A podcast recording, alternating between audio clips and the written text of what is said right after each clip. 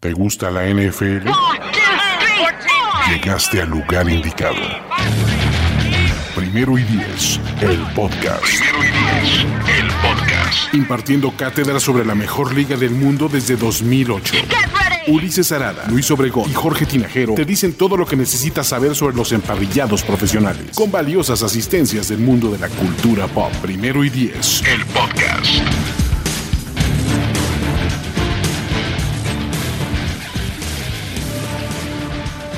Amigos, ¿cómo están? Bienvenidos a esta más reciente emisión de Primer y Diez, el podcast, ya la número 6 de 8, no, la número 7 de 8 previos. Exacto, es que yo me perdí uno, entonces, de nuevo, de, de, los previos rumbo a cada una de las divisiones de la NFL, porque estamos a dos semanas y media del kickoff. Y bueno, ya solo nos faltan dos divisiones, dos de la Conferencia Nacional, el sur y el este. Y empezamos el día de hoy con la casa de los Falcons, de los Bucks, de los, este, ¿cómo se llama? De los Panthers y de los Saints. Y ahora tenemos a Luis Obregón y Miguel Ángel Eses, ¿no? ¿Cómo están, muchachos? Ricos amor. ¿Todo muy bien ustedes? muy bien, muy bien, listos Para, para, platicar de, de, de, la NFC South y una, una división, eh, ¿cómo decirlo? Eh, tanto, o sea, como dividida como en capas, creo yo, pero ya entraremos ahí a, la discusión. A ver, vamos a ver. Sí, miren, claro, a mí en lo personal me parece la división más cerrada, o por lo menos que debería de tener tres equipos de playoffs, ¿no? De plano, órale, muy bien. Debería. Muy bien. Es que, de nuevo, los Falcons, fuera de las lesiones y fuera de tal, pues el talento está ahí, ¿no? Y el roster está sí. ahí, pero bueno, ya estaremos platicando, de nuevo, fuera de los Panthers que realmente, pues, digo, van a tratar de ganar tres, cuatro partidos, ¿no? Eh, el resto, pues tendría que estar compitiendo o por un lugar de playoffs o por tener todos los playoffs en casa. Es a lo que me refiero con que está como muy en capas. O sea, creo que tienes equipos bastante talentosos, pero estos están hasta abajo. Entonces, así como que un hueco ahí en el centro muy, muy raro, ¿no? Pero bueno. y justo antes de empezar, pues bueno, obviamente que se metan a todos los contenidos que, que generamos en primer y diez, porque ya estamos terminando nuestra serie de previos de cada una de las divisiones, ¿no? Ya están casi todos, solo nos faltan. Pues bueno, de estas dos, suscríbanse a todos los canales de allá arriba, si están en YouTube o si están en este, ¿cómo se llama? Creo que está apagado mi micrófono, ¿ya? ¿Ya me escuchan o no? Perdón. Mm. Bueno, bueno, ¿me escuchan sí. bien? No, o sea, te, te, escuchamos, te escuchamos, pero se escucha algo como huecón. Pero bueno, Hola, dale, ¿ya dale. me escuchan mejor? Creo que... ¿Sí, ¿Sí o no? No sé si sí. está por acá. ¿Sí me escuchan bien? ¿Me escuchan mal? Perdón. No, te, este... o sea, te, te, escuchamos, nada más que un poquito más, del, más lejos que de costumbre, pero bueno, dale, dale, claro, pasa bueno, nada. No se preocupen, entonces, ahí está, creo okay. que ya quedó. Ya, ya quedó. No se preocupen. Entonces, eh, la idea, y para cerrar, es métanse a todos los este, contenidos que tenemos en Primero y Diez, ¿no? Que estamos haciendo muchos, los que ya están en YouTube o los que ya están en, en estos canales, pues obviamente denle like, denle share, suscríbanse, etcétera. Entonces, la idea de estos previos, como ya saben, es decirles algo bueno, algo malo, este, que, cuál es la mayor fortaleza, principal problema, el cambio más grande, predicción de standing en la división y obviamente qué equipos creemos que van a calificar a playoffs sí o sí, ¿no? Con eso estamos, muchachos. Venga, Perfecto. y vamos. vamos a arrancar en orden alfabético y si la y pues si no me falla, empezamos con los Atlanta Falcons. Está muy fácil. La A es la primera letra. No, la es la primera letra. Entonces, eh, de nuevo, no hay no hay muchas fallas, entonces, gracias a todos los que ya se conectan y empecemos con los Atlanta Falcons, ¿no? Díganme, pues ahora sí, cuál es la principal fortaleza de este equipo, qué les gusta de los Falcons, qué le ven a Atlanta y qué dicen, venga, jalo. Vas, Mike, dale. Pues mira, creo que lo mismo que le venimos viendo positivo a los Falcons desde hace ya unos cuantos años, el tema de Matt Ryan, Julio Jones, todo lo que es la ofensiva en las posiciones de habilidad, para mí sigue siendo la parte más fuerte de este equipo. Creo que hay como, es la, es la, la parte más interesante de los Falcons. La cuestión de, de, Ryan, de Julio Jones, de Calvin Ridley, todos ellos, creo que serían como los más importantes. No sé qué opinas tú, Luis. Estoy de acuerdo, la ofensiva eh, tiene que ser eh, su mayor fortaleza y, digo, eh, se hablaba mucho durante el offseason cuando así sucedió, cuando así se concretó, el hecho de que tienen 11 titulares de primera ronda. ¿no? Eso no, está fácil de lograr, este, pero me gustaría mucho destacar el hecho de los receptores que tienen. Tienen tres receptores, los tres seleccionados en primera ronda, este, que la verdad están bien interesantes, ¿no? Ya mencionabas a Julio Jones, que bueno, a pesar de que parece que está peleado con la zona de anotación, ¿no? Este, no, importa, o sea, creo que de cualquier manera es, muy, muy, muy bueno.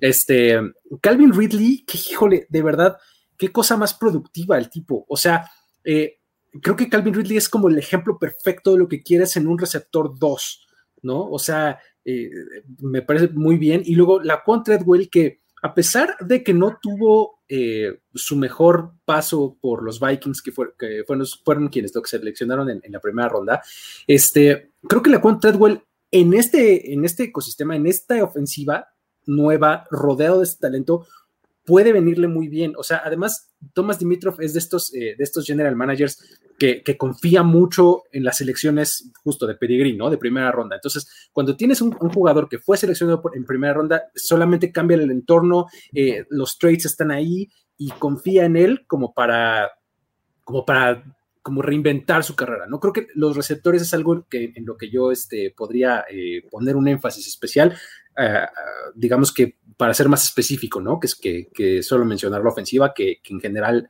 es un punto muy fuerte. A mí me gusta mucho el cuerpo de linebackers, ¿no? Dion Jones y lo que pueda eh, aportar Dante Fowler Jr. Si hablamos de pedigree, pues bueno, en la, en la defensiva también hay varios picks altos, ¿no? Bueno, Dion Jones fue un pick de, segunda ronda, está Keanu Neal, que fue un pick de primera ronda, está Dante Fowler, que fue un pick de primera ronda, está Karish McKinley, que fue un pick de primera ronda, Está AJ Terrell, el cornerback, el cornerback que agarraron este año en primera ronda. Entonces, de nuevo, creo que este equipo. Qué cosa, ¿no? está lleno de picks de primera ronda, ¿no? Lo cual es el claro ejemplo de llenarte de picks de primera ronda, no te va a hacer un, este, un contendiente, pero a mí me gusta esa dupla. De, Fowler, de nuevo, no ha sido el jugador que todo el mundo esperaba por el pick tan alto, pero tampoco es tan malo. ¿no? Y, me parece que Atlanta es de estos equipos que ha tenido muy mala suerte con lesiones, ¿no? Pocos equipos en la liga ha batallado, es parte del juego, sí, pero Atlanta tiene una serie de lesiones que dices, güey, háganse una limpia, ya, ¿no? Ya, güey. Así como el meme de ya, güey, ya paren, ya paren con esto, ¿no? Y la otra, creo que, pues bueno, Dan Quinn ya sabe que a menos de que haga algo espectacular, está fuera. Entonces, por lo menos pues, ya juegas con, este, con esta mentalidad de, pues bueno, al cabo que ya me voy, ¿no? Entonces, este, puede ser. Entonces, a mí casi que se aplica el, ya sé que no aplauden, ¿no? Básicamente Atlanta está jugando con dinero de la casa, ¿no? sin miedo y sin, y sin repercusiones. Si todo sale bien, pues Dan Quinn se queda. Si todo sale mal, ya sabes que ya te vas. ¿no? Entonces tienes el talento, tienes todo para tirar.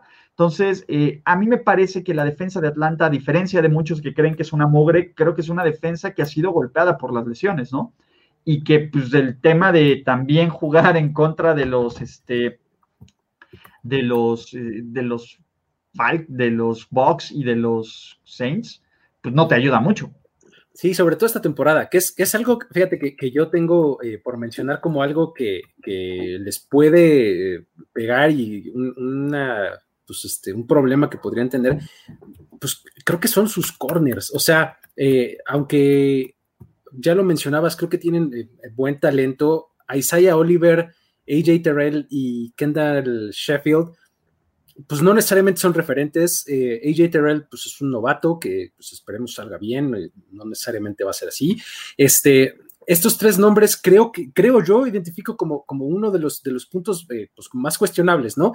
Y sobre todo lo, lo, relaciono al punto que, que, mencionabas hace un momento, dices que van a enfrentar ataques aéreos esta temporada bien pesados. O sea, van a empezar contra los Seahawks y luego, luego vienen los Cowboys. En las, son las primeras dos semanas. Estás hablando de, ataques aéreos que por lo menos ahorita en el papel se ven este, imponentes. Y luego su cierre de temporada, a partir de la semana 11, están los dos partidos contra Nueva Orleans, está Tampa Bay dos veces y están los Chiefs. ¿No? son, juegos aéreos que dices, ay, en la torre no está tan fácil con esos corners, ¿no? O sea, más vale que tengan un buen pass rush porque no van a aguantar mucho en una de esas, ¿no? Totalmente de acuerdo. Ya dijimos lo bueno. ¿Cuál es el problema, no? Y creo que Luis eh, bien empezó con, con, esta introducción, ¿no? El problema es el calendario y los rivales que van a enfrentar. ¿Qué otros problemas vemos con estos Falcons? Me gustaría agregar, bueno, para complementar lo que dice Luis, habla bien de la secundaria, el tema del pass rush. Creo que ese es un asunto que Atlanta tiene como muy pendiente. La llegada de Fowler puede ayudar un poquito, pero por el año pasado nada más, Atlanta solamente tuvo más sacks que Miami. Fuera de ello, de Miami no hubo ningún equipo que tuviera menos sacks. Entonces digo, hablando de que vas a enfrentar a Russell Wilson y a Dak Prescott, y ya hablaremos en su momento de los Saints con esto de Tyson Hill y Drew Brees, y a Tom Brady y a Patrick Mahomes, creo que no tener pass rush es básicamente firmar la sentencia de muerte. Para mí ese es uno de los problemas más grandes que yo veo cuando veo al equipo de Atlanta. Esa necesidad de, generar más presión. Yo, ¿qué problema veo? Matt Ryan. Van a decir, ¿cómo Matt Ryan? No, eh, Matt Ryan. cuando un centra te ha dejado tirado? Nunca. Nunca, pero cuando un centra, cuando un centra ha terminado la chamba, ¿no? ¿Quieres llegar el día de tu boda en un centra? No, no, no. Ah, Justo punto, no puedes llegar a una cena de gala. es una gran etapa, ¿no? Y fueron buenos años y fue lo que te duró, pero tampoco tienes ningún momento bien, bien recordado en tu, este, ¿cómo se llama? En tu centra. Y mi problema de Matt Ryan es, de nuevo, ya sabemos quién es Matt Ryan. Ya sabemos que es este coreback que te puede lanzar 5000 yardas si te descuidas, que va a eh, repartir el balón pero que simplemente en los momentos clave, ya sea por falta de la defensa o ya sea por fallos personales, ¿no? A menos de que te llames los San Francisco 49ers, pues Matt Ryan te va a dejar tirado. Y, eso es, es, un tema, ¿no? De nuevo tienes a Julio, tienes a Calvin Ridley. Vamos a ver qué va a ocurrir con, con este, este, este, trabajo de recuperación de Todd Gurley, ¿no? De vamos a ver si pueden rescatar la pérdida total, siguiendo con las analogías de los coches. Eh, pero no sé, yo ya Matt Ryan, yo ya no tengo la confianza de que es este coreback capaz de que si todo sale mal, como hemos visto en Atlanta que todo sale mal, sea lo suficientemente bueno, sea lo suficientemente constante y sea lo suficientemente dominante en la NFL como para mantener a flote este equipo, ¿no? Hay otros equipos que el coreback te ayuda. En el caso de Atlanta es un buen jugador, pero no va a ser la razón constante. Y aunque tengas a Julio Jones, lo cual me parece algo, pues, terrible, ¿no?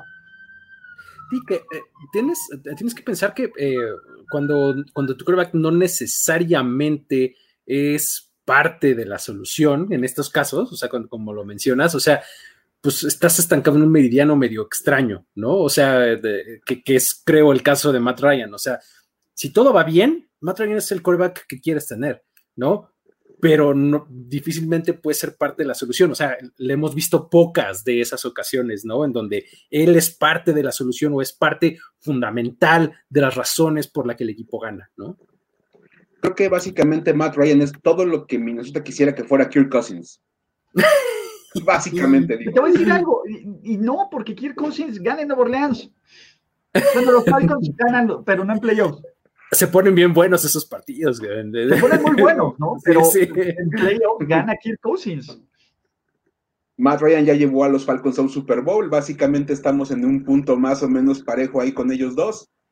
Digo, idealmente, idealmente Kirk Cousins es como un Matt Ryan que te debe de hacer lo suficiente para llevarte al equipo hasta las instancias finales, siempre y cuando no dependa de él. Creo que ese es como el punto más importante. Y es precisamente lo que Matt Ryan hizo en su momento con los Falcons. El equipo llegó hasta el Super Bowl porque no dependía enteramente de él llevarlos hasta ahí. Era un equipo bien armado, el sistema era muy, muy interesante. Digo, exacto. creo que ese es un asunto muy, muy, importante mencionar, el tema de cómo lo manejas. Y creo que esa es una cosa que últimamente no le ha pasado a, a Matt Ryan. No han sabido cómo sacarle el mayor provecho posible. Por acá ponían que es un Centra 2005, puso José María Medrano en los comentarios. ¿no? Dices, suena bien, me parece bien, digo, no, no voy a llegar a lo mejor este, hasta Nueva Orleans con ese coche si me arranco hoy desde aquí de mi casa, pero sí me va a llevar muy lejos, bien manejado y, y bien administrado puede mantener años y años de vida y lo puedo todavía vender el próximo año por una lana. Entonces, creo que no es el tema con Matt Ryan. Y ese es el tema. A ver, si no es Matt Ryan, y creo que Dan Quinn, creo que ya está en la parte final de su proceso, pues bueno, ¿qué podemos esperar de los Falcons, no? Y es una pregunta muy interesante que nos hace Facundo Estrada aquí en los comentarios, ¿no? Que nos dice, este, con la descripción que estamos haciendo, ¿no? ¿De qué forma Quinn podría retener su empleo? ¿Qué tendría que pasar para que Dan Quinn se mantenga en este equipo? ¿Playoffs? Tiene que llegar a los playoffs. O victoria en playoffs, ni siquiera. Yo creo que victoria en playoffs, ¿eh? Yo creo que victoria en playoffs. En una de esas calificas y eres one and done, yo creo que en una de esas no le alcanza. O sea, yo creo que tendría que ganar en playoffs y entonces dicen los, los front office dicen, ok, está bien.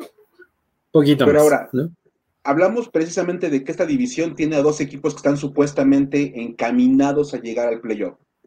Ya así como van, de, arranque van muy adelante de Atlanta. Si Atlanta se logra colar al playoff de una manera decente, pudiera ser un argumento suficiente. Digo, le han perdonado bastantes cosas. La verdad. Sí, el año pasado, ¿no? Entonces, digo, por lo menos. Los últimos tres, digo, entonces, si ya le perdonaron esos años tan irregulares, creo que un año de playoffs, aunque fuera one and done, sería suficiente para mantenerlo ahí. Yo estoy completamente de acuerdo, ¿no? Eh, eh, yo creo que si no son playoffs, los Falcons no se, no se salvan, ¿no? Ahora, pensemos cambios con lo que vemos el año pasado de Atlanta. Creo que Atlanta es de los equipos que menos cambió. Sí, sí, definitivamente. Y, creo que los cambios que, que, hizo, creo que son para bien o sea, puedes ver cosas diferentes. Y uno que me, que me gusta este, pues destacar es, ya lo mencionaban hace rato, Todd Gurley. Eh, eso, eso tiene que implicar un cambio. O sea, pasas de bueno, los Falcons hace algunos años eran este, este comité que presentaba a Devin Coleman y a Devonta Freeman, ¿no? Poquito a poco se fue como deshaciendo ese comité. El año pasado fue eh, muy raro, sí, muy raro el juego terrestre. O sea, de verdad muy, muy lamentable lo que, lo que presentaban. Este, entre Freeman y Hill el año pasado hicieron cuatro touchdowns por tierra. Entre los dos, ¿no? Entonces, digo, eh, eh, el traerte a Todd Gurley, si todo sale bien en términos de salud, debería de representar un cambio, ¿no? Entonces, creo que ahí, ahí me, me gustaría hacer el énfasis a mí. Concuerdo totalmente. De hecho, para mí ese creo que es el cambio más grande para Atlanta y sobre todo va a ser la manera en cómo Dirk Catcher ocupe a, Todd Gurley. Digo, a fin de cuentas ya hablamos de los receptores, ya hablamos de todo el talento que tiene Matt Ryan para el juego aéreo, y sabemos que el problema de Gurley es que ya es un, es un ah, siguiendo con los carros, es un carro que no va a aguantar que lo traigas todo lo es en carretera. Seamos sinceros. Entonces, si vas a tenerlo en la casa para ir al súper y para ir nada más al doctor y, y, dar la vuelta. A recoger a los niños. Vas a la escuela por los niños, creo que realmente te va a rendir muy bien y te puede aguantar todo el año sin tener ningún problema de mecánico. Entonces digo, y cuando digo mecánico digo problemas de la rodilla, porque es lo que le pasa a Todd Gurley. Creo que, creo que si el equipo de Atlanta no depende enteramente de correr a Todd Gurley 30 veces por juego, totalmente utilizable y es una mejora contra lo que tuvieron el año pasado. A mí lo que me preocupa es la falta de balance en Atlanta. Atlanta fue el equipo que más pases lanzó en todo el año, la temporada anterior, y que menos acarreos, de los que menos acarreos tuvieron en toda la liga. Esa es una fórmula que ya se la sabe el resto de la NFL o de los equipos que hacen, ¿no? Y Todd Gurley entiendo que no lo va a estar 30 veces, pero dale 20 veces el balón lo que te dure. El, el problema es ese, ¿no? Y a ver, algunos se quedan con lo que mostraron los Falcons al final del año pasado. Pues bueno, yo creo que la victoria contra los Bucks del año pasado hay que dársela a, este, ¿cómo se llama? A Jameis Winston con ese glorioso pick six, ¿no? Eh, el juego, lo mejor que vimos contra el, de Atlanta fue el juego contra los 49ers en San Francisco, ¿no? Esa victoria. Creo que es con lo que pueden crecer, pero a mí me parece más bien que fue una irregularidad de la Matrix que algo constante o algo que puedas decir, este es el potencial de Atlanta. Creo que en la segunda mitad del año la defensiva mejoró muchísimo.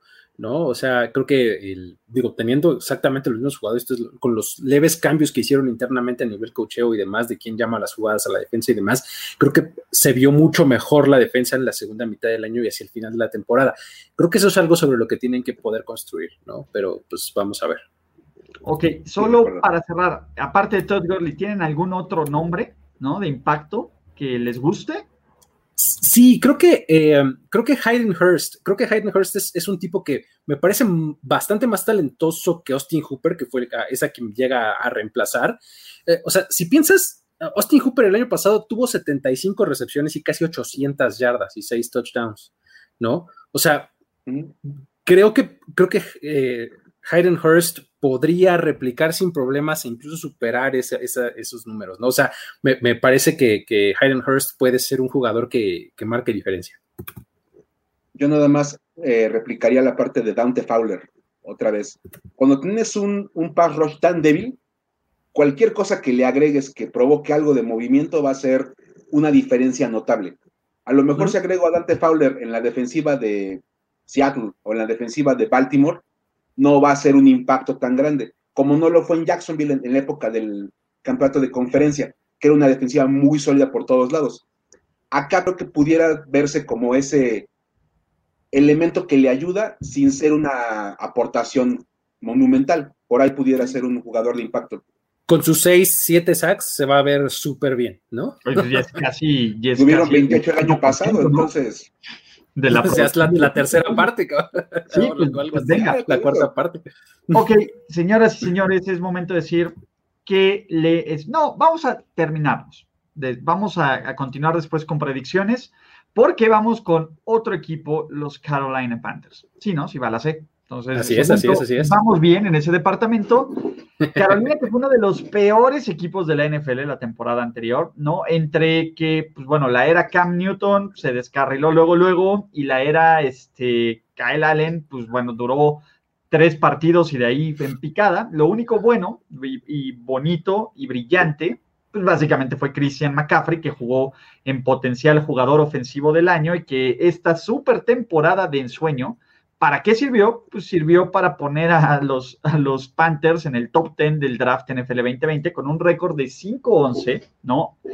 Y de nuevo, eh, Carolina fue uno de los equipos que más entregas de balón tuvieron, fue una de las peores defensivas de la NFL, sobre todo por tierra, y este equipo en el draft dijo, fuck it, fuck it, fuck it, fuck it, todos mis picks van a ser defensivos, me vale madres, ¿no? Trajeron a Teddy Bridgewater, y trajeron una colección de receptores de cascajo que en su, en su conjunto, pues de nuevo, creo que debe, después del grupo de los Jets, debe ser el grupo de receptores menos sexy de toda la NFL. Menos inspirador. traen, un nuevo y flamante head coach, ¿no? Eh, la joya, o por lo menos la joya del college football, que es Matt Rule, y la bronca es que la joya del college football, que es Matt Rule, tiene que enfrentarse una temporada típica, ¿no? Con alguien que no tiene experiencia en NFL, que no tiene experiencia dirigiendo un equipo de NFL y en una división que la verdad está ruda. Entonces, pues bueno, los Panthers, más que ser un candidato para resurgir de sus cenizas este año, va a ser un proyecto a largo plazo y no nos sorprendería volver a ver a Carolina seleccionar en el top 5, top 10 de este draft pero es agosto, todos somos positivos, todos somos chidos. que podemos, aparte del gran Christian McCaffrey, que pues es obviarlo, ¿no? Este, pues, ¿qué podemos decir? Díganme algo que les guste, aparte, bueno, Christian McCaffrey, sí, ¿qué más? ¿No? ¿Cuál es, aparte de Christian McCaffrey, Christian, McCaffrey no solamente tuvo eh, gran temporada en números y demás, o sea, fue eh, una cosa bestial lo que produjo, le sirvió para un super contrato que, le dieron y le sirvió para ser eh, el nuevo rostro de este equipo, ¿no? Porque si algo está pasando en Carolina es que literalmente está, está cambiando absolutamente todo, o sea, tú piensas en, qué, qué, es lo primero que pensabas cuando pensabas en Carolina. Cam Newton, Fuera. ¿Qué pensabas? Luke Kuechly? Fuera. ¿Qué pensabas? este, el, otro linebacker era Thomas Davis? Fuera. ¿No? Este, como que el Ron Rivera? Fuera. ¿No? Entonces, absolutamente todo está cambiando, ¿no? Greg fuera. Greg Olsen, exactamente, Greg Olsen, fuera, ¿no? Entonces, eh, absolutamente todo está cambiando. Entonces, creo que ahora es eh, eh, el equipo de Christian McCaffrey, ¿no? Y, de lo que se pueda construir alrededor. Ahora, ¿qué, destacaría yo? Pues mira, Matt Rule, al final de cuentas, es un tipo que le dio muy bien la vuelta al, al programa de Baylor, ¿no? Baylor estaba metido en una en un hoyo asqueroso, no solo de fútbol, sino de escándalos y demás y Matt Rule, si algo hizo, fue instaurar una nueva cultura, una cultura diferente, una cultura ganadora, etcétera. Entonces, yo eso es algo que podría darles eh, eh, como un poco de crédito, ¿no? Efectivamente va a tener un, off-season, bueno, está teniendo o ha tenido un off-season este, recortado, atípico, etcétera, pero creo que eh, tengo que darle crédito por eso porque ya nos lo mostró, a, pues por lo menos a nivel colegial, no sé si vaya a poderlo trasladar al nivel profesional, pero por ahí me iría yo, ¿no? O sea, creo que, creo que hay que darle un poco de crédito al nuevo, este, nuevo staff de cocheo que está integrado por tres diferentes. Es más, este equipo es el único en la liga que este año tiene nuevo head coach, nuevo coordinador ofensivo, nuevo coordinador defensivo y nuevo coreback. Las cuatro posiciones que puedes argumentar son las cuatro más eh, importantes de, tu roster o de tu equipo en general este año los, se estrenan en, Carolina, ¿no? Entonces, pues un poco de promesa, creo, es lo que, lo que podría yo destacar, digo, además de McCaffrey, ¿no? Que bueno, ahorita que hablabas del grupo de receptores, creo que nos falta mencionar que tienen un gran receptor que es Christian McCaffrey. El mejor del equipo, punto. Digo, la verdad, o sea, y gran, parte, del contrato de McCaffrey es porque aparte has dobletea chamba, o sea, es el, es el mejor corredor del equipo y el mejor receptor del equipo. Espérame, Mike. Si me presionas, es el mejor coreback del equipo también. el más guapo. Así lo ya de plano, ¿no? no de touchdown lanzó el cabrón, no manches, ¿qué más quieres? Él literalmente sí se está ganando el contrato. Se gana cada dólar que le pagan, de verdad. Y, creo que si lo pusiéramos en la defensiva, taclearía mejor que algunos de los jugadores de, del equipo de Carolina, la verdad. Digo, y creo que es el único de esos casos donde cuando dice alguien es el mejor jugador del roster, nadie, va, nadie lo va a debatir. Nadie va a exacto. Todos, ah, no, sí, sí, estamos todos de acuerdo en que es el mejor jugador del roster. Porque luego siempre viene el pleito de, por las posiciones, pero creo que ahí se aplica con, con McCaffrey. Una cosa que me gustaría complementar en el tema de la cuestión de a favor, a favor de Carolina, más que la llegada de Matt Rule y todo lo que hizo en Baylor y en Temple, que también tuvo la ah, reconstrucción de Temple. Exacto es la, paciencia evidente que está dando la, gerencia y, el equipo en general de Carolina. Creo que es raro, digo, y Miami es un ejemplo perfecto de eso, cuando de repente dices, vamos a aplicar el tank, y a, medio, a media temporada te arrepientes y empiezas a ver qué es como para tratar de recuperar, y cuando ganas tres partidos empiezas a contar agentes libres para ver cómo lo refuerzas, y ya acabó el tank. De verdad, creo que creo que una cosa muy, muy a favor de esto, y creo que es lo que más le va a beneficiar a Matt Rule, es que tiene un dueño y un gerente general que se están comprometiendo con el proceso. Digo, le dieron un contrato de siete años a Matt Rule, eso no es poco. Y hay que entender una cosa, tanto, el, tanto Temple como Baylor dieron resultados a los tres años. O sea, ni siquiera, digo, en el colegial es mucho más fácil darle la vuelta a un equipo. Y puedes de repente cambiar a una, universidad de este año al que sigue. Y pasan de, ganar uno a ganar diez y jugar tazón. En la NFL es dificilísimo dar ese tipo de cambios entiendes el proceso que va a llevar, porque no tienes un reclutamiento tan amable como el del colegial. Y creo que es algo muy favorable para Rule, que haya llegado un equipo que está como muy mentalizado en el vamos a ser malos dos, tres, cuatro años, y en los últimos tres de tu ya vamos a ver qué es lo que puede sacar. Eso a mí me gusta mucho, la verdad. Exacto. Y, ojo, a ver, ya llegando a esa parte, digo, esto es lo bueno. Lo malo es que creo que este equipo no ha alcanzado a tocar fondo todavía. ¿no? Si hablamos de calendarios brutales, el calendario de los Panthers es como para escupirle a, alguien, ni modo, pero de nuevo, por lo menos a simple vista, y se los voy a decir, eh, empiezan en casa contra las Vegas Raiders, creo que lo pierden. De ahí van a Tampa Bay, creo que lo pierden. Van a Los Ángeles Chargers, creo que lo pierden. Reciben Arizona, que en el papel tampoco lo deberían de ganar, ¿no? Van a Atlanta, no deberían de ganarlo. Reciben a Chicago, no deberían de ganarlo. Van a New Orleans, no deberían de ganarlo. Reciben a Atlanta en semana corta, creo que esa puede ser su primera victoria. Van a Kansas City, derrota. Reciben a Tampa Bay, derrota. Semana 11 contra Detroit Lions, segunda victoria. Van a Minnesota, lo deberían de perder. Reciben a Denver, lo deberían de perder. Van a Green Bay, lo deberían de perder. Van al Washington Football Team, probable tercera victoria, yo no lo sé, no le podría dar los tres partidos, y cierran en casa contra Nueva Orleans. Es una mentada de madre. Es una mentada de madre de calendario. Sí, es, bien duro y la verdad es que eh, por eso es que si logran, o sea, eh, poniéndome un poco y adelantándome un poco, porque sé que sale mañana el previo que escribí justamente sobre, sobre Carolina, lo pueden encontrar ahí en primero y diez, y adelantándome un poco a eso, el, este, el, um, el éxito creo que en este equipo no necesariamente está en victorias y derrotas, no está en el récord, está en instaura una cultura, instaura que alguien, que, el equipo te compre la idea, tienes un equipo súper joven, ¿no? O sea, lleno de, de nuevas piezas empieza, empieza por algo, no necesariamente vas a tener, eh, si, puta, si llegas a las cinco victorias como lo hiciste el año pasado, te ponemos un monumento, ¿no? A ver, tienes un equipo joven, pero ¿cuánto tiempo más te va a durar Christian McCaffrey? Es una pena que lo más probable es que Christian McCaffrey, cuando este proceso acabe, ya sea un jugador completamente diferente. A ver, cuando le das más de 400 toques de balón a un jugador que, ojo, aunque no ha tenido problemas de durabilidad, esa era su principal duda llegando en la NFL, ¿no? ¿Cuánto más va a aguantar de una carga así?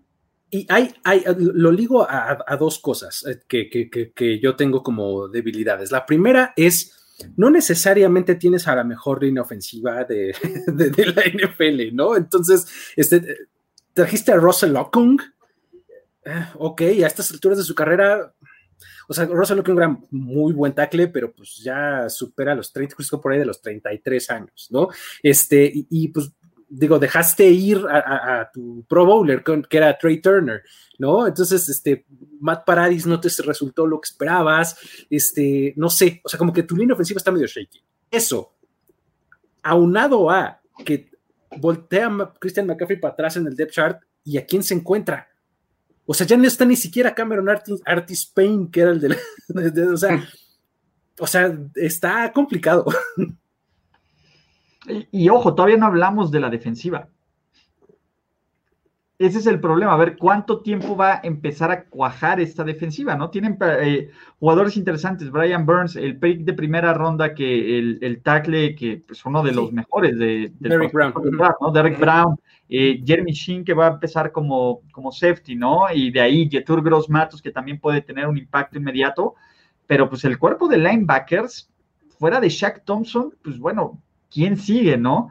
La defensiva, eh, pues, digo, Trey Boston es un jugador interesante, Dante Jackson es un jugador interesante en nombre y en papel, porque pues, en resultados, pues tampoco fueron como, digo, todo el mundo le podía correr a placer a los Panthers.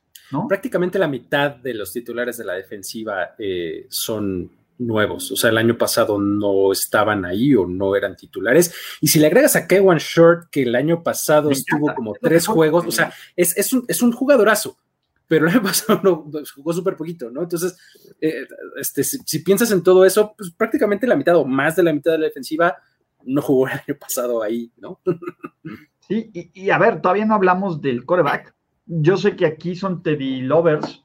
A mí Teddy Bridgewater me da la misma confianza que la palabra de Emilio Lozoya.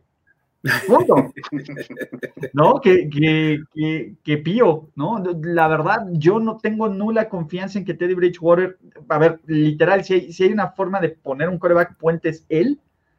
No me encanta lo que pagaron por un coreback puente como él. Es una gran historia el tema de la reconstrucción. De, de, nuevo, creo que es dueño de una de las estadísticas más engañosas, que es su récord como titular. Pero no hay nada que me haga creer que Teddy Bridgewater puede ser exitoso en este equipo en el corto plazo. Y que sea lo suficiente exitoso como para que no seleccionen a su suplente en el siguiente draft. Sí, esta posición perfecta para encontrar a uno de los dos quarterbacks del siguiente año en el draft. O sea, no le veo mayor vuelta de hoja. Sí, no, definitivamente. Creo que no es la intención ni siquiera de los Panthers invertir a largo plazo con, con Teddy. La ventaja es que a fin de cuentas, él tiene a Christian McCaffrey atrás y entonces nada más tiene que darle el balón, que no debe ser muy complicado, dar el balón a Christian McCaffrey y pases pantalla. Entonces creo que, bueno, a fin de cuentas vas buscando un administrador de juego. Creo que es como una cuestión ahí. Y si algo hace mejor Teddy Bridgewater que Kyle Allen es cuidar el balón. Eso te lo aseguro. o sea, menos intercepciones sí va a lanzar, porque además tienes que pensar en la combinación de Joe Brady, que es el nuevo eh, coordinador ofensivo, con Teddy Bridgewater. Creo que son match made in heaven, o sea, son pases cortitos. Este, o sea, Joe Brady, Joe Brady es antes, antes de tener el, histórico año en LSU que, que, tuvo el año pasado, era, estaba en, este, en la ofensiva de los Saints. ¿No? Entonces, es esa ofensiva, es este pase de tres yardas que se convierte en ocho, este pase pantalla que se convierte en seis, eh, cosas así. Es, creo que le, viene bien, pues, un poco esta, esta combinación, ¿no? Díganme alguien, eh, un jugador de impacto, ¿no? Eh, de nuevo, y algún cambio que vamos a ver con este equipo respecto a la temporada anterior, ¿no? Pues combinemos esto porque estamos a punto de salir como de lo más como es menos llamativo de este previo para entrar a la mejor parte del maldito bueno. maldita sea. Más, Mike, si quieres, échale. Fíjate, creo que un jugador que debe ser importante, a lo mejor no estadísticamente, sino en la cuestión del locker y con todo este tema que hablamos de la defensiva y los cambios, debe ser Brian Burns.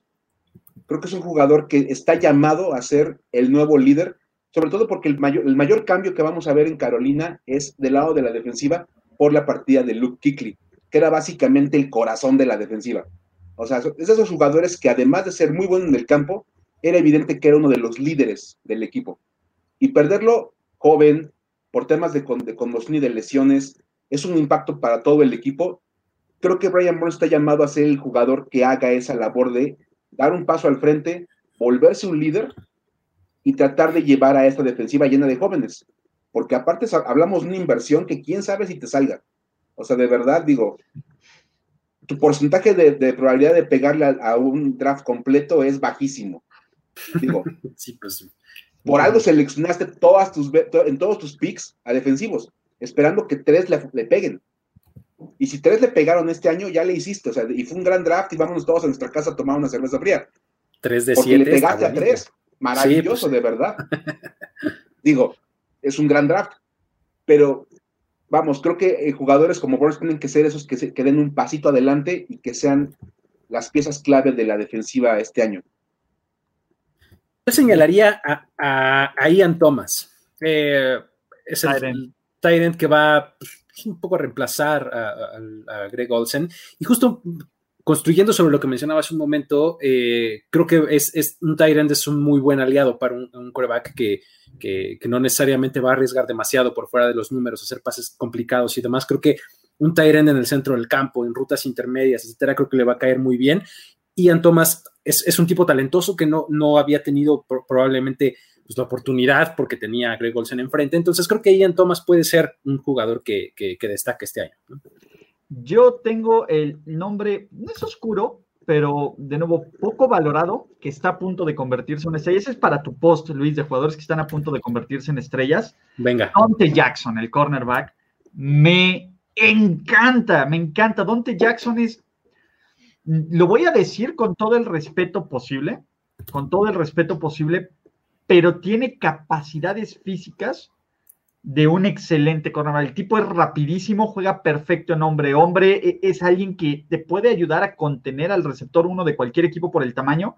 Me parece solo porque juega en Carolina, está olvidado de la vida, pero me, parece una especie de muy, muy, muy pobre Darrell Revis. Que bueno, ser un muy, muy pobre Darrell Revis ya te convierte en un gran, gran. Pues ya está padre, ¿no? Me encanta, me encanta, me encanta Dante Jackson. Desde los pocos jugadores que ven este roster de los Panthers y que digo, ¿dónde me lo firmo para este, ¿cómo se llama? Para, para mi equipo. Entonces, pues venga. Mira, pruebas va a tener buenas, ¿eh? Pues ahí nomás va a tener a Godwin o a Evans, este, o a Michael Thomas y, demás. No, a ver. y a Julio yo. Está ruda su chamba, pero pero me encanta, me encanta. Y es alguien que sí te acepta el reto y que me constantemente no lo hacen ver tan mal. Entonces, pues venga, ¿no? Me encanta, me encanta Dante Jackson, ¿no? Muy bien.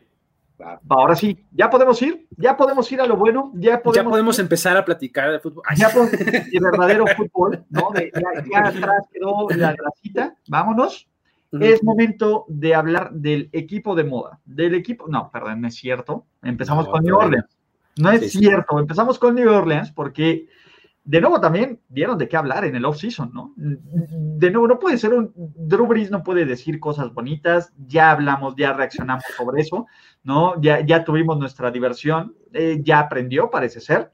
Y, si no, va a ir, el sueño de Drew Brees es ir a la Casa Blanca antes del camp. No, no le va a tocar, bueno, a menos de que continúe cuatro años, pero saludar a su gran amigo y confidente Donald Trump. Pero los New Orleans Saints pues básicamente están al final de esta era de éxito o de esta era de Drew Brees y de Sean Payton. Bueno, Sean Payton debería de quedarse más tiempo, pero pues el tema de Drew Brees, ¿cuántos años más nos quedan de Drew Brees? ¿Qué tanto está listo este equipo para regresar a los playoffs y por fin, y por fin lo digo desde 2009 que no han terminado el trabajo, ¿no? Porque hemos visto equipos de New Orleans contendientes, es el claro equipo y lo voy a decir de la forma más educada posible, pero es, es el equipo calienta huevos, ¿no? Lo sé, pero, hay un momento en la temporada entre octubre y principios de diciembre que lucen imparables, que lucen como la máquina que siempre nos han prometido, como el equipo espectacular, campeón del Super Bowl, campeón de, dominante, destroza a todos. Y algo pasa que por culpa de los Saints o por culpa de los referees o por culpa de quien quieran echarle la culpa a fans de los New Orleans Saints o de la NFL, pues simplemente no completan el trabajo. Y vamos a decirlo con todas las palabras, si este equipo no llega al Super Bowl es un fracaso. ¿Estamos de acuerdo? es que está hecho este equipo es que ves su roster y la verdad es que sí, caray, o sea, digo, es, el equipo que, le da blue balls a, todo el mundo, ¿no? Justamente. No los blue ballers de New claro sí. Sí, no, y tienen un roster para todos lados, digo, Tamara, Thomas, Ryan Rancic, de Mario Davis, Cameron Jordan, Marshawn Latimore, digo, estrellas hay por todos lados, ni siquiera hay que hablar de Drew Brees para hablar de la fortaleza, te puedes ir para donde quieras. El problema realmente es que todo eso efectivamente conjunte en la, en la parte final de la postemporada y no quede en un simple, ay, pasó esto. Porque digo, a fin de cuentas siempre te vas en una jugada. Y contra Minnesota siempre es, como la recepción de Kyle Rudolph. Y, que si lo empujó y que si no lo empujó. Pero realmente te arrastraron todo el partido. Y te arrastraron los Vikings, que ni siquiera era como el equipo más llamado a arrastrarte. Entonces, el mejor de tu equipo ese día fue Tyson Hill. Gracias a Tyson Hill regresaste al juego, pero estás completamente en la lona. Totalmente, totalmente. Entonces, digo, creo que es como una, una cuestión ahí a mencionar. Entonces, a ver, habrá que ver qué pasa con este equipo a fin de cuentas. Digo, talento lo tienen y esa es una de sus fortalezas, que talento hay en casi todas las líneas y bastante alto. Sí, y, hablemos, a ver, ¿qué hacen bien los New Orleans Saints, aparte del, talento? Que, que, si pudieran destacar algo y pudieran quedarse algo con este equipo, ¿qué sería? Yo, yo me voy por la línea ofensiva. A mí esta es una de las líneas que más me gusta este, de, la liga. Y además, eh, este año le agregan a, César Ruiz, este de novato, eh, pero creo que eh, el, par de tackles que tienen en, Ryan Ramsick y, y Teron Amsterdam me parece buenísimo y pues bueno, son, una línea que, que normalmente no son tan mencionados como entre las mejores, ¿no? Todo el mundo tiene en la mente la de Filadelfia, tiene mucho en la mente Dallas, etcétera, pero eh, eh, en realidad los Saints tienen una gran, gran línea ofensiva, ¿no? Ese, ese es el, punto que a mí me gustaría destacar.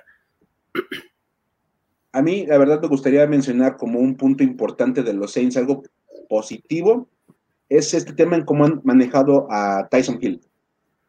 Digo, ahora todos los equipos justifican tener un segundo coreback móvil en el vamos a hacer lo que Tyson Hill hace en Nueva Orleans.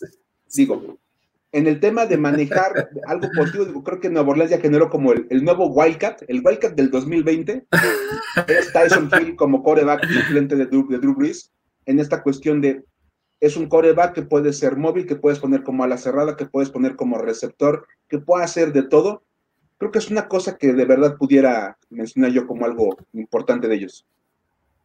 Sí, a mí que me gusta, creo que el roster en general, no solo era un equipo sólido, le traes a un Emmanuel Sanders que fue pieza importante para llegar a llevar a los 49ers al Super Bowl. Traes de regreso un Malcolm Jenkins que se convierte de inmediato en el líder de esta defensiva, pero de inmediato, ¿no? Y, en, la, y en la cabeza y, en el, y en el cerebro de, este, de esta defensa y que a mí me parece que Filadelfia no debió haberlo dejado ir. Pero bueno, tienes a Demario Davis, lo único que me preocupa es que la defensa en jugadores clave puede empezar a envejecer, ¿no? Jordan Cameron, eh, de Mario Davis, Janoris Jenkins, Malcolm, Malcolm, Jenkins son jugadores arriba de los 30 años, pero aún así la profundidad que tiene es lo suficientemente interesante para que los Saints, a ver, ojo, aunque no ganen su división, este es un equipo de playoffs y este es un equipo que muchos ven ganando su, división es, el tema. De nuevo, es un gran roster. Es, un gran roster por donde lo vean. Pero ahora díganme qué es lo malo. Eh, la verdad es que, digo, cuando analizas eh, el, cuerpo de linebackers, a mí no me encanta, la verdad. Creo que. Alonso es malísimo. Kiko Alonso. ¿Es en serio? Kiko Alonso es, la, promesa más incumplida de todas, desde la historia sin fin, ¿no? Entonces, este, la verdad es que, eh, eh, que te lo tengan ahí, este, y, luego, bueno, Alex Anzalone, que pues no necesariamente es lo mejor. Digo, de Mario Davis, todo bien ahí, ahí sí no, no tengo, no tengo queja. Eh, creo que tendrían que poner sus esperanzas en Zach Bound, ¿no? Que, fue este linebacker que seleccionaron en el draft, que les cayó en el draft, que yo no me explico cómo se fue hasta allá abajo, este, pero eh, creo que sus esperanzas tienen que estar puestas ahí. Eh, el cuerpo de linebackers no necesariamente me encanta y es, un poco poniéndome exigente, ¿eh? O sea, creo que están bien cubiertos por esta frontal que ya mencionaste, tienen una secundaria interesante. un poco los linebackers son lo que menos me gusta del roster. Y a mí que no me gusta, creo que Drew Brees. No sé por qué ya. Ya de plano, Sí, a, ver, de nuevo. Ya está muy visto, Más que muy visto, y, a ver, yo era Drubel, tú me, tú me conoces, Luis, yo he sido Drubeliver desde hace mucho tiempo y he sido el de los pocos que se ha sabido bajar desde antes del barco de Drew Brees en los últimos años. Creo que el tema de Drew Brees, estadísticamente, es el coreback que quieres en temporada regular, triunfos, este, yardas, touchdowns, todo lo que quieras, bien, pero creo que cada vez más sus talentos y su brazo, sobre todo el brazo, vimos una decadencia del brazo en la final de la, ronda de, de, Wild Card, bien, bien preocupante, ¿no? Creo que, eh, de nuevo, el equipo está hecho para cubrir ya algunas deficiencias que tiene Brice, ¿no? Y, creo que ya con el balón en las manos, ya no es lo intimidante, ya no es lo peligroso, ya no es el tipo que, te podía poner de rodillas a un equipo. Creo que más bien los Saints funcionan como conjunto más que con Brice. Y estoy pues, casi seguro, y no les va a agradar a los fans de los Saints, que si pones el balón en las manos de Brice en los momentos clave, los resultados no van a ser lo que esperas. Ya, en este preciso momento, ¿no? Y ojo, todavía ni me meto al tema político porque no me... No, a ver, ya se enfrió, ¿no? Ya, creo que ese no viene al caso ahorita, ¿no? Ya no viene al caso, pero, pues de nuevo, ¿qué va a ocurrir cuando Drew Brees, y a lo mejor esto sí, pues tenga esta baja de rendimiento y ya ni siquiera el, el Drew Brees estadístico, pues haga que el equipo confíe en él, ¿no? Una vez que ya tienes este, esta pequeña piedrita, dices, bueno, me lanza el balón y seguimos ganando. Cuando dejes de ganar, ¿qué va a pasar? Está en esa etapa eh, Peyton Manning en donde el equipo lo tiene que arrastrar. O sea, que en donde a pesar de que él es un máster del, juego a nivel del cuello para arriba, este, sus habilidades físicas ya no le responden igual, pero eh, su equipo lo, como que lo cobija, tiene ese eh, beneficio de la duda, no sé. es que, de nuevo, Drew Brees es un fantasy darling. Ese es el tema, te cobija que, es un tipo que te ha ayudado a ganar tus ligas de fantasy fútbol, que se ve muy padre cargando a sus hijos en el Super Bowl, que se ve muy padre rompiendo todos los récords, pero que... ese chavito que, veíamos de la foto icónica, pues ya es, un es adolescente, ¿no? fíjate que a mí me gustaría, digo, yo estoy totalmente de acuerdo con Ulises, de hecho fue el punto que yo puse como el problema para los Saints, y no tanto Drew Brees como Drew Brees, sino el tema de tomar la decisión de decirle gracias. Porque a fin de cuentas lo comentabas ahorita tú, este Luis, el, partido contra Minnesota, el que trajo al equipo de regreso fue Tyson Hill. Y cuando el partido estaba en el alambre, tuvieron que meter a Drew Brees, porque tu lógica te dice que él es el que tiene que estar en el campo. Aunque la realidad, el que tenía que haber estado adentro era Tyson Hill. Esa decisión de decir, que se sentar en la banca y dejar que este cuate que está en su mejor momento en el día de hoy es el que va a ganar el partido, creo que ahí viene un problema. Y así como dice Ulises que mucha gente está enamorada de Drew Brees por todo lo que ha dado por años en el fantasy, creo que ese es el gran problema que va a enfrentar Sean Payton. Que esa dupla coach-coreback está tan armada y son tan dependientes uno del otro, y ha vivido tantas cosas en estos años juntos, que para que Sean Payton se decida sentarlo por más que no ya no haga lo que hacía antes, no se va a animar. Y creo que por ahí pudieran hundirse los dos juntos. Muchachos, ven a Jameis jugando snaps relevantes con los mejores este año. Este el tiempo de James Winston. Yo la verdad no sé por qué hablamos tan mal de él cuando era el candidato obvio a defensivo del año de, la temporada pasada. Digo, Defensive Player of the Year. oye, 32 intercepciones. Digo, nadie, nadie, nadie, nadie, digo, más 7 fumbles, digo, cuando un tipo genera 40 turnovers casi, debe ser el defensivo del año. Totalmente digo, o sea, ni Lawrence Taylor en sus mejores momentos hubiera pensado con esa cantidad de, turnovers. Y aparte hay que decirlo, lo mencionaban ya en varios lados, hay que reconocerle que es el primer coreback legal, legalmente ciego en jugar en la NFL.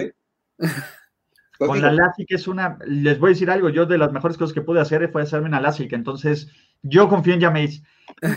A ver, yo no, ya digo, ya, bien serio, yo no lo pondría. Decían que, que, podrían hacer una especie de Manning al final de su carrera, ¿no? Y es lo que nos preguntan.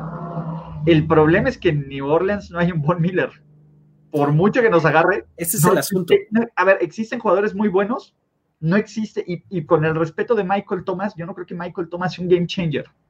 ¿Quién es el game changer? ¿Quién es el playmaker? ¿Quién es el tipo? Y esa es una gran pregunta, y eso es por lo que yo dudo tanto. ¿Quién es la persona en New Orleans que te da la certeza de que te puede sacar un partido en un momento clave, como el juego contra los Vikings. Sí, porque ni siquiera que dijera Salvin Camara, porque pues el año pasado medio desapareció, ¿no? Entonces, este... ¿Quiénes? Son muy buenos, muy, muy buenos, pero ¿quién es esta súper, súper, súper estrella? La verdad es que está difícil porque por más productivo que fue Michael Thomas el año pasado, eh, su producción estuvo basada en repeticiones, ¿no? O sea, en, target, target, una, otra, otra, otra, otra, o sea, eh, en acumulación y en, pases cortos y en, el físico que él tiene y en el talento innegable que, tiene, pero no necesariamente es el tipo que va a hacer una recepción en un momento, en una tercera y ocho, este, para poner el primero y diez y mantener el drive vivo, no necesariamente, ¿no? Juego más importante de la temporada, Michael Thomas, siete recepciones, 70 yardas.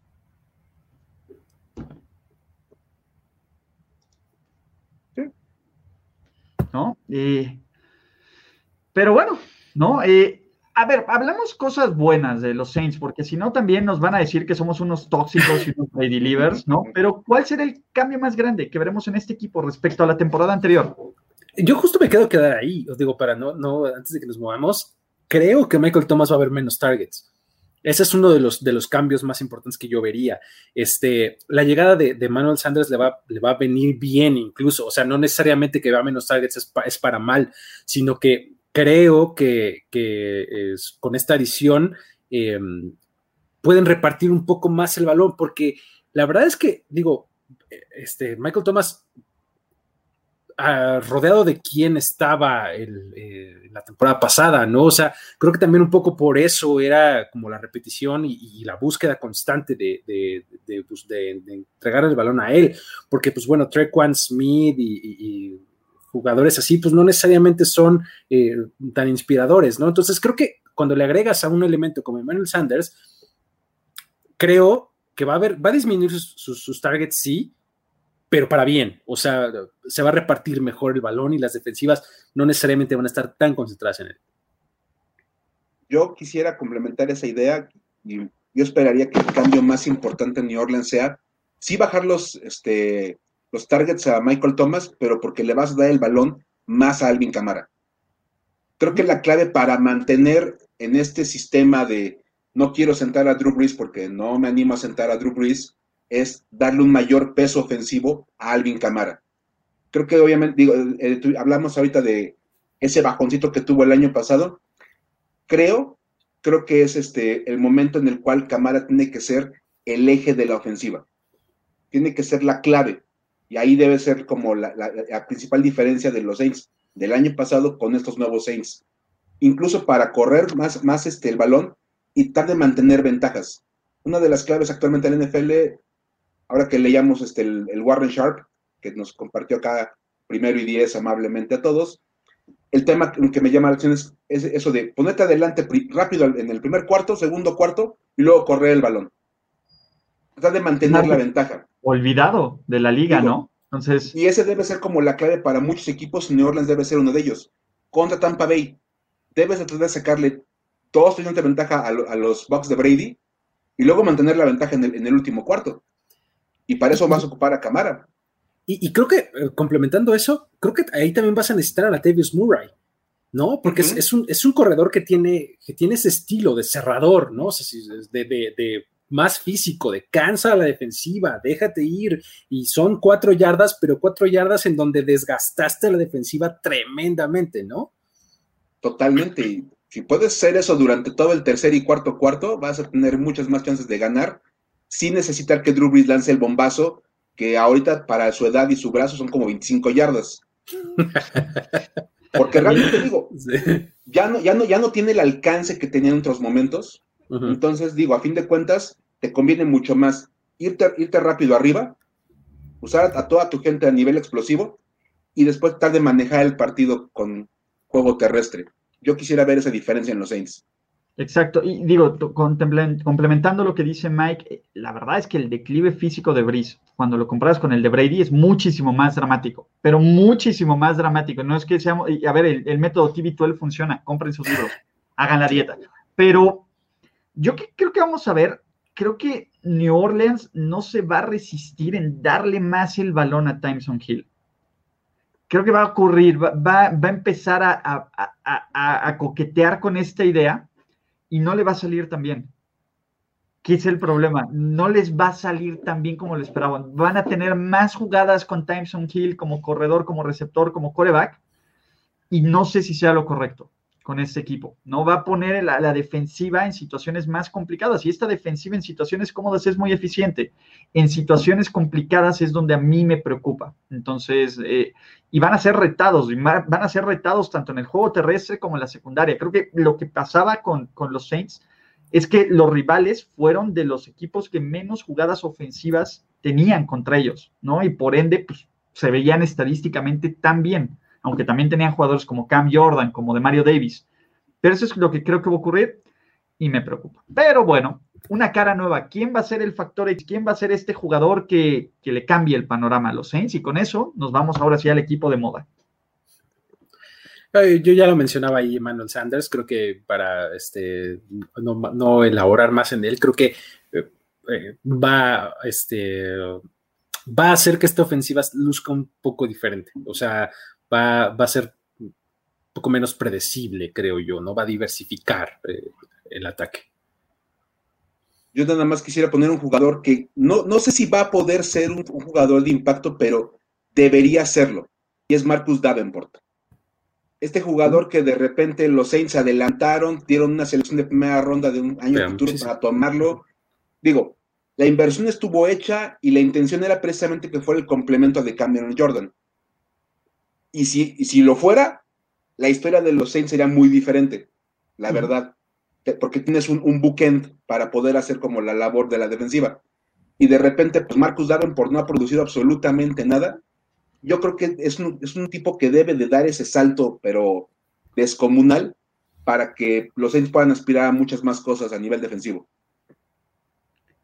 A mí me gusta Malcolm Jenkins. Creo que Malcolm Jenkins, de nuevo, es más vale viejo por conocer, o más bien muchísimo más viejo por conocer que viejo conocido, pero va a ayudar, de nuevo, en un equipo donde hubo errores de, de, concentración, donde ha habido meltdowns. Creo que Malcolm Jenkins es el tipo que por lo menos te da el zapetis, a ver, dude, one player at a time, enfócate tal, y creo que puede ayudar, ¿no? Puede ayudar en esta defensiva que tiene el talento que estás, pero que necesita estas voces que a veces, pues todos los ves como pollos sin cabeza, ¿no? Entonces, ese es el punto, ¿no? A mí me encanta, me encanta, me encanta Malcolm Jenkins y, creo que Filadelfia lo va a. Pero ahora sí, vámonos, vámonos, vámonos, vámonos al equipo de moda, al ganador del off-season, a, de nuevo, a la historia. Tom Brady contra el tiempo, contra los Pats, ¿no? El que va a tratar de lograr ser, jugar el, primer equipo en tratar de jugar un Super Bowl en su propio estadio, el regreso de Bruce Arians, el ataque del Jedi, todo, toda la tormenta que son los, los, perdón, iba a decir New England Patriots, maldita costumbre, los Tampa Bay Buccaneers, el lugar más feliz sobre la tierra junto a Disney y Orlando, quítate Disney, el lugar más feliz sobre la tierra, es Tampa Bay. ¿Por qué? Porque hasta Gronk regresó, hasta Gronk le regresaron las ganas de vivir y de jugar en la NFL. Por Dios, qué gran momentos para estar vivos, ¿no? Para estar vivos, para ver. Injustamente, aunque a sus 43 años se ve mejor colectivamente que todos los que estamos aquí hablando y probablemente... Entonces, de nuevo, Tom Brady se ve en perfecto estado físico, se ve feliz, se ve libre de las ataduras de, de, la, de, la grisacez de, de New England y pues bueno, Tampa Bay, un equipo que ganó siete triunfos, tuvo siete triunfos a pesar de ser el equipo que más entregas de balón tuvo en la temporada pasada, pues bueno, cambian diametralmente de coreback, tienen una defensiva bastante underrated y sobre todo tienen todos los reflectores encima para tratar de qué? Pues tratar de darle a Tom Brady su séptimo anillo de Super Bowl, a los Bucks su segundo anillo de Super Bowl y al resto de la NFL más razones para odiar a Brady. Los Brady Livers del sur, muchachos, ¿no? ¿Listo? Totalmente. ¿Es un gran intro? Va la segunda hora del programa, ahora sí. Exactamente. Acuérdense lavarse bien sus dientecitos, eh, estar limpios, porque Brady viene y nosotros hacemos lo que mejor sabemos hacer, succionársela. ¿No? ¿Por qué no habríamos que succionársela a Tom Brady? Maldita sea, Tom Brady. no hay razón, no hay razón. díganme cosas hermosas de los Tampa Bay Bucks. Aquí podemos llevarnos 20 minutos, no importa, todo lo que quieran ver. Entonces, ¿sabes qué? Yo, empezaría por las dos líneas. Eh, eh, me, gustan mucho las dos líneas, las dos, tanto ofensiva como defensiva, ¿no? Este, Tristan Wirfs fue, me parece, una muy buena selección en, el draft, que, viene además a complementar un, cuadro bastante bien armado que ya venía este, eh, consolidándose desde hace algunos años.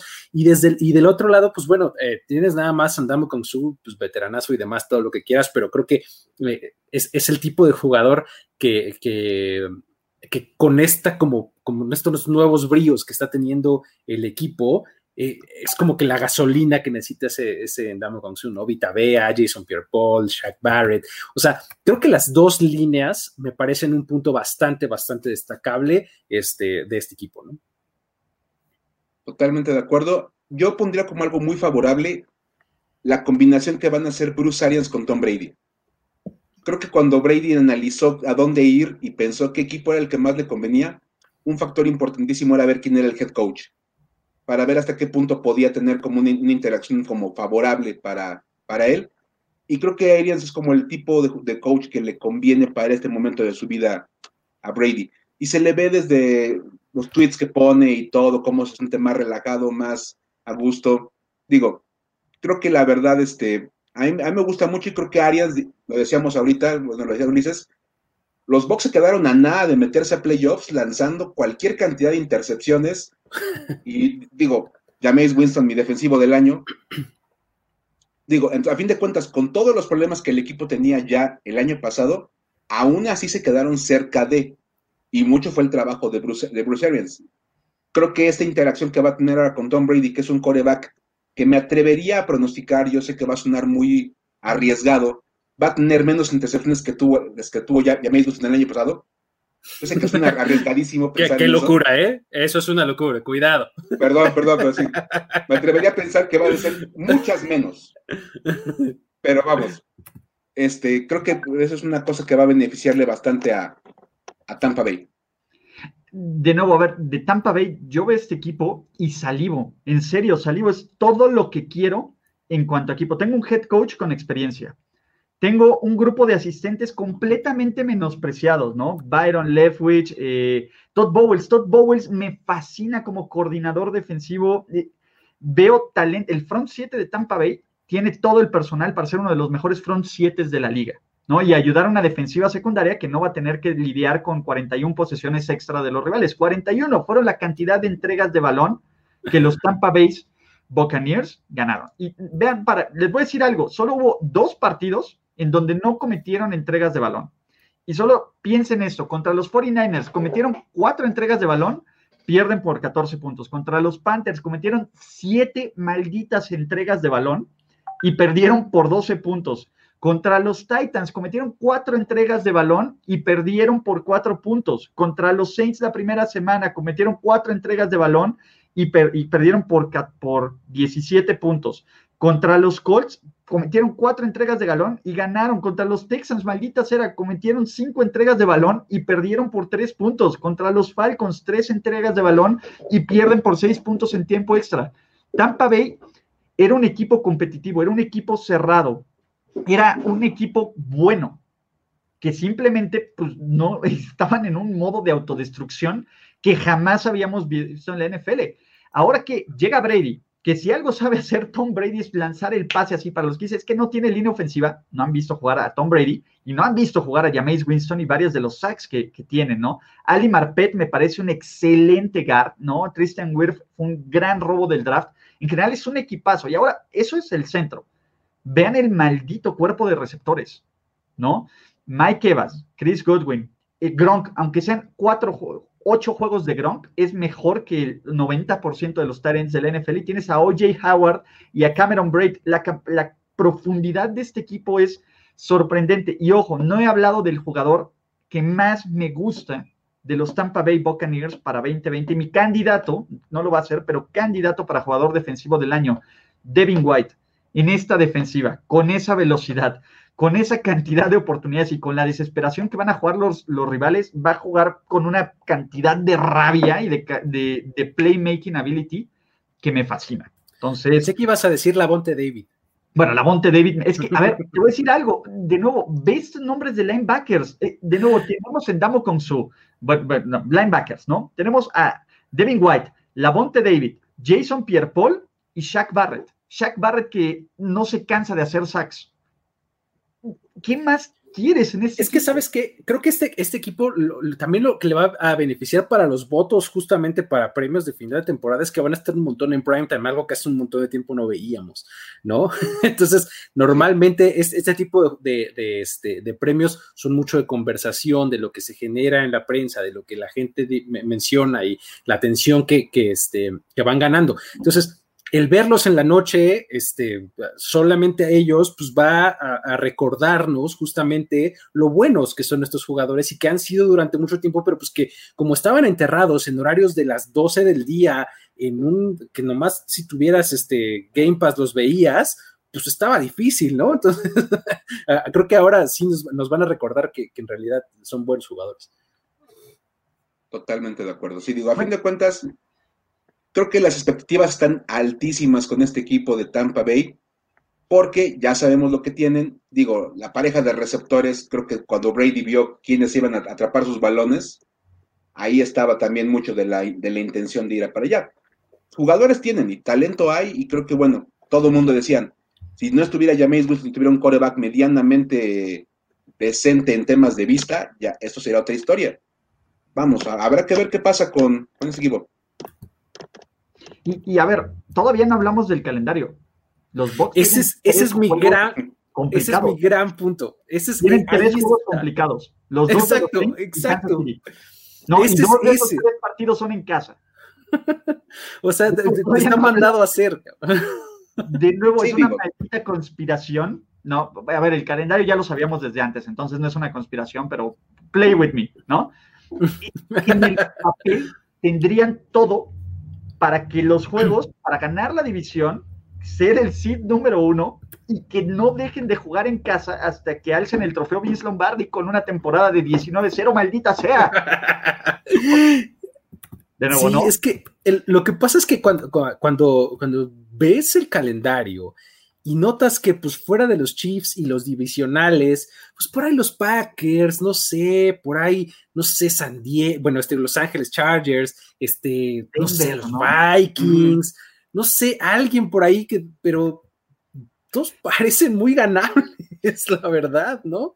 Eso es, ese es mi gran punto. Cuando vi el calendario dije, no, esto es, esto es demasiado. O sea, le estás poniendo otra vez, como no tanto nos quejamos muchas veces de que la AFC East para los Pats era un paseo en el parque, pues ahora el calendario completo de los Bucks cuando llega Tom Brady es un paseo en el parque.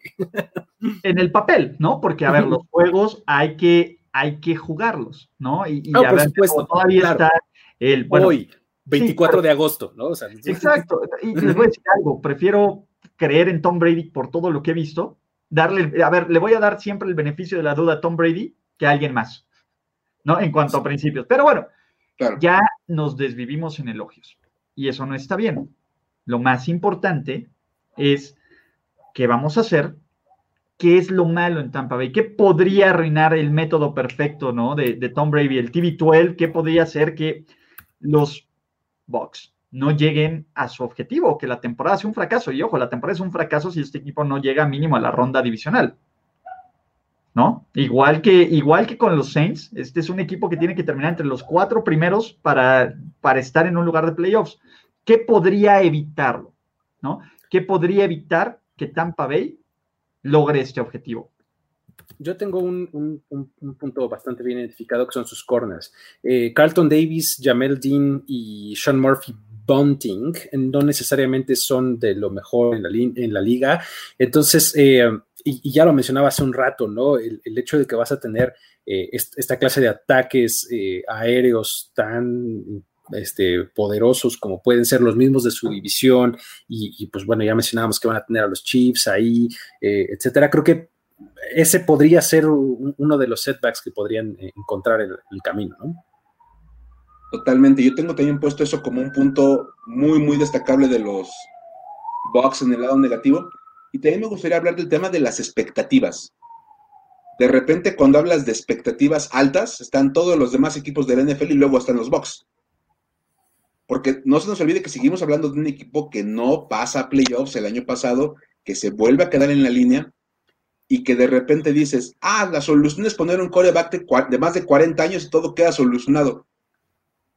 Digo, obviamente es Tom Brady, no es cualquier coreback de 40 años, es la excepción a todas las reglas del mundo. Pero no hay que olvidar que a fin de cuentas, vivimos esperando el año en que Tom Brady haga las cosas mal. El va a ganar. El, tiempo va a ganar. La pregunta es cuándo. Y de repente pensando en este tema de el off-season extraño, esta cuestión de no tener el tiempo completo del, off-season para trabajar, pudiera ser un factor también. Digo, de repente Tom Brady se acaba de cambiar de un sistema, pasó de, de su trabajo habitual en Boston a su casa de retiro en Florida, como tantos ciudadanos norteamericanos, habrá que ver cómo se adapta la vida en la playa. Entonces, no sé. creo, que es, creo que es un tema que de verdad hay que considerar. Cuando hablamos de las expectativas de los Bucks, ¿de qué estamos hablando? Estamos hablando de Super Bowl. O sea, estamos pensando en un Super Bowl para un equipo que el año pasado ni siquiera logró llegar a playoffs. Entonces, estamos literalmente inflando tremendamente a un equipo que otra vez en el papel a finales de agosto se ve muy bien pero ¿cuántos equipos no hemos a través de la historia que se ven maravillosamente en el papel en agosto y de repente a mediados de septiembre estamos sufriendo porque no dan nada de lo que esperábamos? A mí es lo que me preocupa. A ver, de nuevo, siempre tiene la, etiqueta de, peligro de Dream Team. Y no quiero ser, de, nuevo, yo quiero decir cosas negativas, pero no quiero ser el abogado del diablo. De nuevo, si Tom Brady no funciona, y si Bruce Arians no, y si Taz, de nuevo, a ver, lo peor que podría pasar es que Blaine Gabbert tenga snaps significativos, pero no estamos jugando y no estamos, no estamos analizando con base en eso, ¿no? E, es que, de nuevo, veo y mi cerebro, en serio, y no es, mi cerebro me dice, ¿qué puede salir mal aquí? A ver, si, si, quitas el factor lesión, si este equipo juega ni siquiera el máximo de su potencial, a lo que no le restaba Jameis, les echas otras tres victorias. Si es un 10-6, si es un lugar de wild card.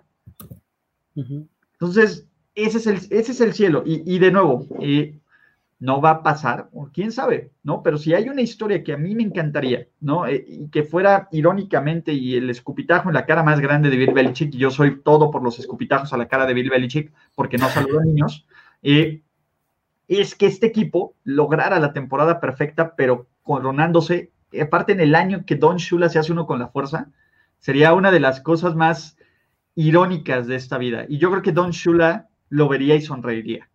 ¿No? Porque no fue con Belichick a quien tanto odia. pero, bueno, a quien tanto odió, perdón. Pero, ok, ya hablando de lo que puede salir mal, lo único, el, peor escenario es que los barra Tampa Bay y que Tampa Bay les quite la división y que tengan que ir por toda la ronda de wildcard. Y yo no veo a Tampa Bay, por gran equipo que sea, ganando en San Francisco, ganando en Seattle, ganando en San Francisco, en Dallas, ganando en Nueva Orleans otra vez en semanas consecutivas. Sí, es una, una de las cosas que, me gustaría ver ahí, poniendo un poquito más este, táctico, es este, ¿cómo, cómo, van a, ¿cómo van a implementar el sistema ofensivo? Es, eh, ya hablábamos de, los off-seasons recortados y de este, del año atípico y demás, ¿no? Perdón. Eh, ¿Cómo va eh, esta ofensiva a terminar de, de, encontrar la identidad, porque son dos estilos diferentes, ¿no? Lo que hacía Tom Brady antes, digamos que en los últimos años, era una, versión muy diferente a lo que hace, eh, a lo que está acostumbrado a hacer Bruce Arians. ¿no? Bruce Arians, todos son pases largos, son dropbacks de siete pasos, son, o sea, son cosas muy distintas a lo que hemos visto los últimos años hacer a Tom Brady. Entonces, ¿cómo van a encontrar ese terreno medio? Es decir, ¿vamos a ver más Bruce Arians o vamos a ver más Tom Brady? Eh, la que sea la respuesta, tienen poco tiempo para, ponerse de acuerdo y poco tiempo para, implementarlo, ¿no? Eso por un lado. Otra, el personal, el personal 11 o personal 12. O sea, personal 12 me parece lo ideal porque tienes mejores ends que receptores. Es decir, tienes dos increíbles receptores, ¿no? Pero el tercero ya no está tan bueno. En cambio, tienes tres muy buenas alas cerradas.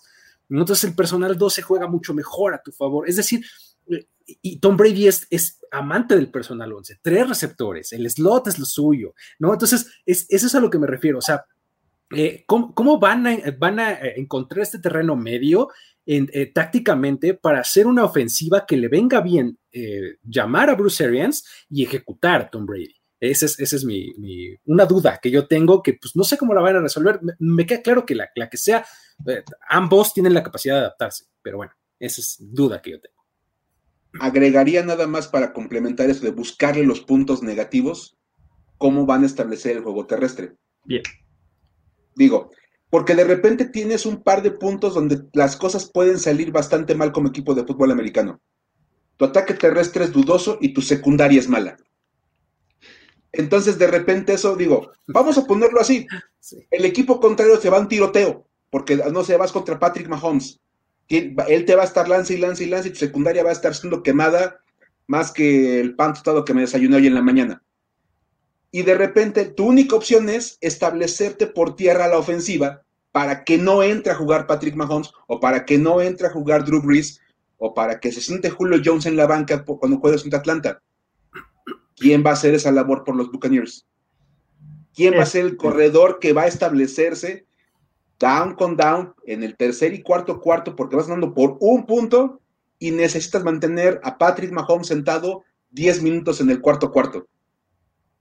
rollo, Ronald Jones. Rollo. Y que apenas pasaban un video eh, de cómo le lanza el pase pantalla Tom Brady y pasa por entre las dos manos, entonces... Eso o eh, los cinco minutos disponibles del Sean McCoy, ¿no? ser más exquisitos, ¿no? Que Sean Bach, ¿no? O Dare o, o pero sí, ese es el único tema y, y, ese es lo que podría salir mal con los Pats, ¿no? Si están hechos para un shootout o no lo están. Entonces, Idealmente debes estar preparado más, ya lo decíamos, de verdad, este, si pueden comprar la guía de Warren Sharp, cómprenla, todos lo están viendo esto, lean los artículos que vienen ahí y el tema de establecerte por tierra al final del juego va a ser una clave y más en una división tan importante como esta.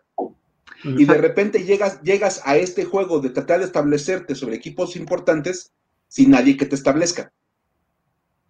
Entonces, bueno, a ver, a ver, ¿qué jugador no llamado Tom Brady o Rob Gronkowski nuevo va a ser de alto impacto? No. Yo, yo, mencionaba a Ronald Jones, que pues bueno, podría ser, podría ser el que se acabara echando eh, pues, esta responsabilidad que mencionaba Mike. Y si no, a mí me encanta, y yo he sido fan desde el principio del proceso del draft, de, de Antoine Wilfield Jr. Antoine Winfield Jr es em, el tipo que puede darle la vuelta a esta secundaria. Es decir, es un playmaker nato, natural, ¿no? O sea, aunque físicamente deja que desear que porque no está muy alto, que porque sus brazos son medio cortos y demás, de verdad Antoine Whitfield me parece un safety tremendamente bueno, que, puede robarse el balón, que puede taclear muy bien. O sea, creo que Antoine Winfield Jr. Eh, es eh, una figura que debemos de seguir para la secundaria de Tampa Bay. Digo, me parece una, excelente selección. Yo regreso a lo que ya se ha comentado de Tristan Wirfs como un jugador importantísimo para esta cuestión de el impacto en la protección. Si a fin de cuentas ya, ya invertiste tanto dinero en traer a Tom Brady y convencerlo de que saliera de Boston para venir acá, creo que a fin de cuentas esa edición es importantísima y va a ser crucial para todo el desempeño de los Buccaneers. Creo que es uno de los juegos más importantes, de los que a lo mejor no vamos a hablar tanto por la posición, pero por el peso en el campo debe ser de lo más importante que haya. Bueno, muchachos, momento de realidad porque ya nos extendimos mucho en este podcast o en este stream, que agradecemos a todos los que siguen conectados y listos este, para, para platicar de NFL. ¿Cómo va a quedar esta división? ¿Quién va a ser el campeón? ¿Cuántos equipos de playoffs van a haber? ¿Algún ball prediction que se quieran aventar? Dense como locos, muchachos. Primero Miguel, porque siempre le copian todo a Luis. Venga, venga, venga. Va. De abajo para arriba, no da igual. del 1 al 4, ¿no? del 1 al 4, va. primer, primer lugar, los Saints. Segundo lugar, los Buccaneers. Y van a hacer la diferencia porque Nuevo Orleans le va a ganar los dos juegos a los Bucks. Uh, Ahí está el prediction. para, que no hablemos todos de lo mismo, vamos a, vamos a pensar en cosas diferentes. ¿Sale? Entonces vamos a pensar en eso. Atlanta tercero, Carolina cuarto. Pasan únicamente los Saints y los Bucks. Nadie más pasa de ahí. ¿Vas o voy, Luis? Eh, vas, vas, dale, dale, dale. Tampa Bay Buccaneers 1, New Orleans Saints 2, Atlanta Falcons 3 y los Panthers van a estar en el último lugar de la división. Ball Prediction, los Bucks ganan 14 partidos y tienen todos los juegos en casa. Muy bien, muy bien. Eh, tengo el mismo ranking exactamente, Tampa, New Orleans, eh, Atlanta y Carolina. Y, híjole, Ball Prediction, no sé si, no sé si los, los Panthers este, encuentren este, más allá de tres triunfos. no sé qué tan bold sea, pero bueno, por ahí está, ¿no? Pues venga, muchachos, muchísimas gracias a todos los que se han conectado en este stream. Ya solo nos falta un previo, ya estamos a dos semanas y cachito del kickoff, ya pesta NFL aunque no lo veamos como tan palpable, ¿no? Nos falta la pretemporada, pero recuerden seguir primero a Luis y a Miguel Ángel en sus canales de redes sociales, son chidos, ¿no? Ahí están, ahí abajo. A todos los de primero y diez, allá arriba, darle like y share a, los videos, suscribirse a nuestro canal de primero y diez, activar las notificaciones en tanto en, YouTube como en, en Facebook para que sepan cuando estamos hablando de NFL. y pues bueno, ¿no? Básicamente es eso, algo más que quieran agregar antes de despedirnos. Básicamente, ya también estos mismos previos están este, publicados, este, eh, digamos, por escrito, en una versión un poquito más extendida y demás en el sitio. Échenles un ojo, están a punto de terminar ya los 32. Así le vaya usted al equipo que le vaya, va a haber un previo tan profundo como el de los demás. Entonces, este, vaya y visítelo. Realmente se lo recomendamos. Totalmente, sí, digo. Creo que se ha hecho un trabajo bastante fuerte acá todo el staff de Primero y Diez, entonces apóyenos con una pequeña lectura de los, artículos, se gasta uno bastante tiempo preparándolos, apoyen el talento mexicano. Compártanlo, no les, rólenlo, no les, no les hace daño. Sí, compártanlo, digo. Yo escribí el, previo de los Bucks, compártanlo con todos sus amigos que les gusta Tom Brady, por favor, para que tenga lecturas. Yo escribí el de Carolina, eh, sale mañana, créanme, eh, eh, este, se escribió casi solito ese previo, la verdad, pero, pero pues, sí le metí ganas, la verdad. Entonces, pues venga muchachos, échenle sobre todo todo lo que puedan leer, ver, escuchar en primero y nos vemos el próximo jueves, ¿no? Básicamente para cerrar esta serie de los podcasts, pero de todas formas hay muchísimo más contenido en primer y diez. De hecho, ya nos llegó el Madden 21, muchachos. Entonces, y todo parece indicar, con base en las votaciones, que al que le vamos a revivir su carrera es a Kaepernick, aunque lo tenga que hacer, aunque lo tenga que diseñar. De... Exacto. Aunque haya que hacer un afro desde cero. Muy bien. Hasta que tenga que hacer un afro desde cero. Entonces, pues, bueno, viene contenido de Madden, ya viene contenido de apuestas. Eh, vamos a tener diferentes shows una vez que empiece el kickoff. Entonces, también está interesante.